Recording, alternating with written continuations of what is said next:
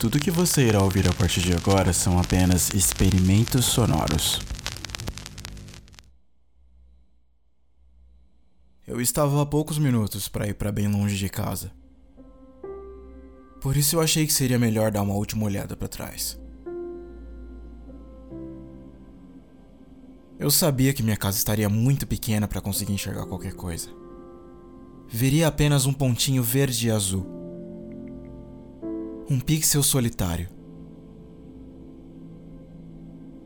Dificilmente distinguível de muitos outros pontinhos coloridos ao seu redor.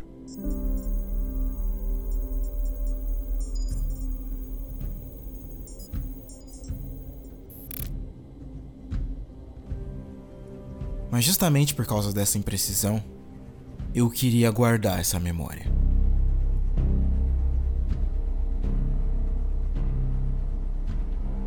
A memória de um mosaico estendido em um fundo pontilhado distante. E por causa do reflexo da luz do sol, a minha casa parecia estar apoiada num raio de sol.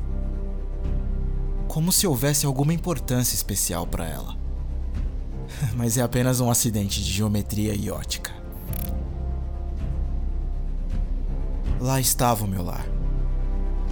E eu estava nele, juntamente com todos que eu amo. Todos que eu conheço e todos de quem eu já ouvi falar. A totalidade das minhas alegrias, sofrimentos, crenças, doutrinas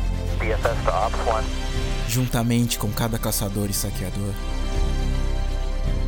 cada criador e destruidor, cada rei e plebeu,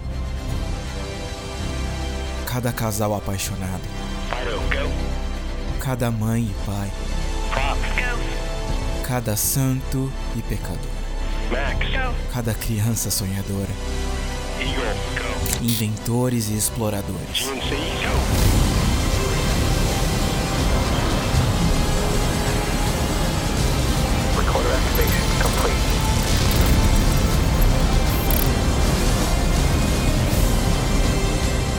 Eu me lembro de atitudes, da nossa imaginária autoimportância, da ilusão de que todos temos uma posição que precisa ser privilegiada. Na verdade, acho que as pessoas nunca param para pensar o quanto somos pequenos e frágeis. Na escala do universo, somos irrelevantes.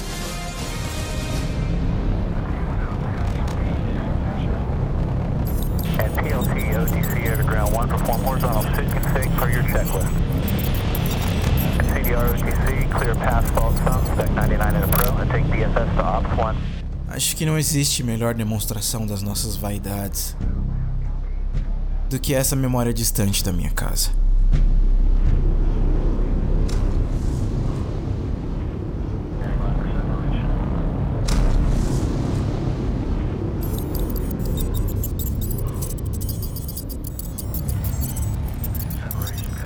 Adaptação de um texto de Carl Sagan.